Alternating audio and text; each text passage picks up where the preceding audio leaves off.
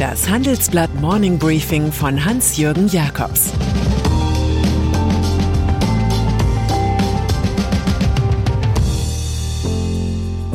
Guten Morgen allerseits.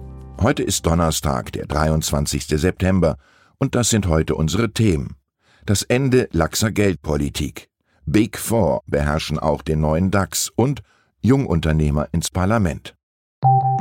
Nach einer kurzen Unterbrechung geht es gleich weiter. Bleiben Sie dran. Die Welt steht vor gewaltigen Herausforderungen. Zum einen die Energiewende voranzutreiben und gleichzeitig den Klimawandel einzudämmen. Und auch der Energieträger Wasserstoff gewinnt weltweit immer mehr an Bedeutung. Doch wie geht es weiter? Erfahren Sie mehr auf dem Handelsblatt Wasserstoffgipfel 2024 am 12. und 13. Juni in Essen. Infos unter handelsblatt-wasserstoffgipfel.de. Mit dem Vorteilscode Wasserstoff 2024 erhalten Sie einen Rabatt von 15% auf die Tickets. US-Notenbank. Wer auf Marathon trainiert, kennt das Wort für die Reduzierung des Trainings unmittelbar vor dem Wettkampf. Der Begriff macht jetzt im Finanzmarkt die Runde, denn damit ist auch die Drosselung expansiver Geldpolitik gemeint. Als Tapering-Tribun schlechthin fällt Jerome Powell auf, Chef der US-Notenbank Federal Reserve. Die beließ jetzt den Leitzins in der Low-Level-Version von 0 bis 0,25 Prozent, stellte aber schon fürs kommende Jahr eine Erhöhung der Zinsen in Aussicht. Bis Mitte 2022 sollen die Anleihenkäufe eingestellt werden, noch in diesem Jahr werden sie voraussichtlich gedrosselt. Doch vom Ende der laxen Geldpolitik will die Wall Street nichts wissen, die Kursverluste sind aktuell marginal. Man wartet auf die Verwirklichung, nicht auf die Ankündigung des Taperings. Zinsen. Auf das Ende des Discountzinses stimmt in unserem Gastkommentar Ex-EU-Kommissar Günther Oettinger ein. Er erinnert an Mario Draghi, einst Präsident der Europäischen Zentralbank EZB.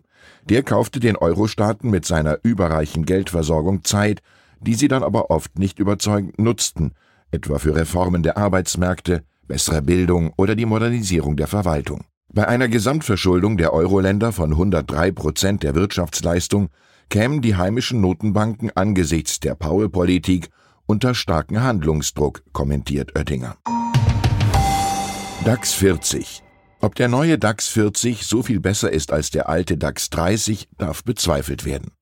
Schließlich steuern gleich elf Werte weniger als ein Prozent zum Gesamtwert bei. Unverändert ist jedenfalls, dass die Big Four der Wirtschaftsprüferkonzerne auch die größer gewordene Börsenveranstaltung ganz im Griff haben.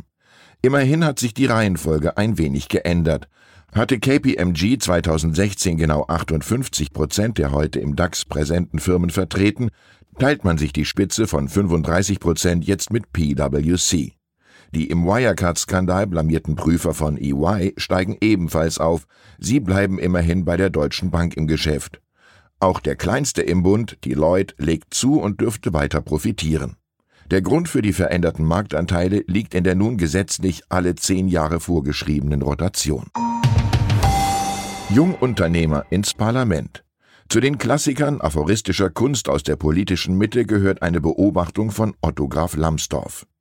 Der Bundestag ist mal voller und mal leerer, aber immer voller Lehrer. Unternehmer sind hier eine rare Spezies. Wir porträtieren aus gegebenen Anlass drei Jungunternehmer, die ins Parlament drängen. Verena Huberts von der SPD hat mit ihrer App Kitchen Stories 21 Millionen Kunden sowie Bosch als Mehrheitsgesellschafter gewonnen. Als Frank-Walter Steinmeier 2009 Kanzlerkandidat war, verdiente sie 6,13 Euro pro Stunde bei Burger King und dachte, Mindestlohn sei das Richtige. Nach dem damaligen SPD-Wahlflop ging sie, Zitat, aus Frust in die Partei. Michael König von der FDP hat eine Physiotherapiepraxis mit inzwischen 70 Mitarbeitern. Er wolle Menschen helfen, sich selbst zu verwirklichen, begründet er den Schulterschluss mit den Liberalen. Er komme aus der Mitte der Gesellschaft und wisse, was es bedeutet, viel zu arbeiten. Joe Cialo ist Musiker und Gründer des Musiklabels Air Force One Music Group. Er tritt für die CDU im Wahlkreis Spandau an. Im Bundestag plant das Mitglied im Zukunftsteam von Unionskandidat Armin Laschet, die Interessen selbstständiger Musiker und anderer Kulturschaffender zu vertreten. Er wolle Themen abbilden, die im Bundestag nicht stattfinden, der Gesellschaft aber viel bedeuten. Kurt Tucholsky wies darauf hin, dass sich Erfahrungen nicht vererben. Jeder muss sie allein machen. Extremismus. Der Mord an einem Tankstellenmitarbeiter in Ida Oberstein, nur weil er einen Kunden zum Tragen einer Maske aufgefordert hatte, schockt noch immer die Nation. Bundesinnenminister Horst Seehofer von der CSU bedauert in diesem Zusammenhang, dass er mit wichtigen Initiativen gegen Extremismus im Bundestag nicht durchkam, weil ihn die eigene Union ausbremste. In der Süddeutschen Zeitung betont er, seit langem vor einer Verrohung der Gesellschaft gewarnt zu haben. Gescheitert sind im Einzelnen ein wehrhafte Demokratiegesetz, der Versuch, das Wort Rasse im Grundgesetz zu streichen, sowie eine Verschärfung des Waffenrechts. Lehrreich ist hier Mark Twain. Ich habe bestimmt keine Rassen-, Standes- oder religiösen Vorurteile. Es genügt für mich zu wissen, jemand ist ein Mensch. Schlimmer kann er nicht sein. Und dann ist da noch Frida Kahlo.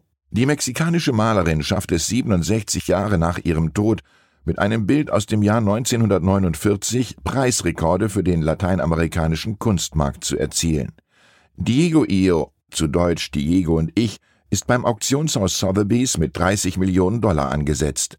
Damit schlägt Carlos Werk den bisherigen Spitzenwert für einen lateinamerikanischen Künstler, jene 9,8 Millionen Dollar, die sinnigerweise ein Bild ihres Ehemanns Diego Rivera erbrachte. Den Maler hat sie im jetzt zum Verkauf stehenden Bild verewigt.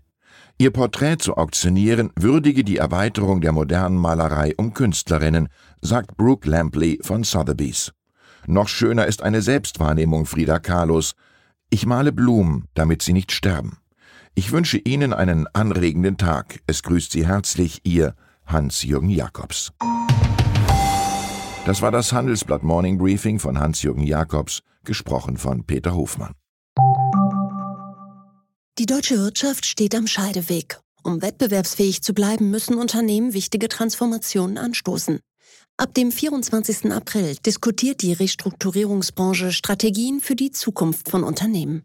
Mit dabei sind unter anderem Dr. Thomas de Maizière, Evelyn Freitag und Professor Dr. Ulrike Malmendier. Mit dem Vorteilscode Restrukturierung24 erhalten Sie 15% Rabatt. Alle Informationen finden Sie auf handelsblatt-restrukturierung.de.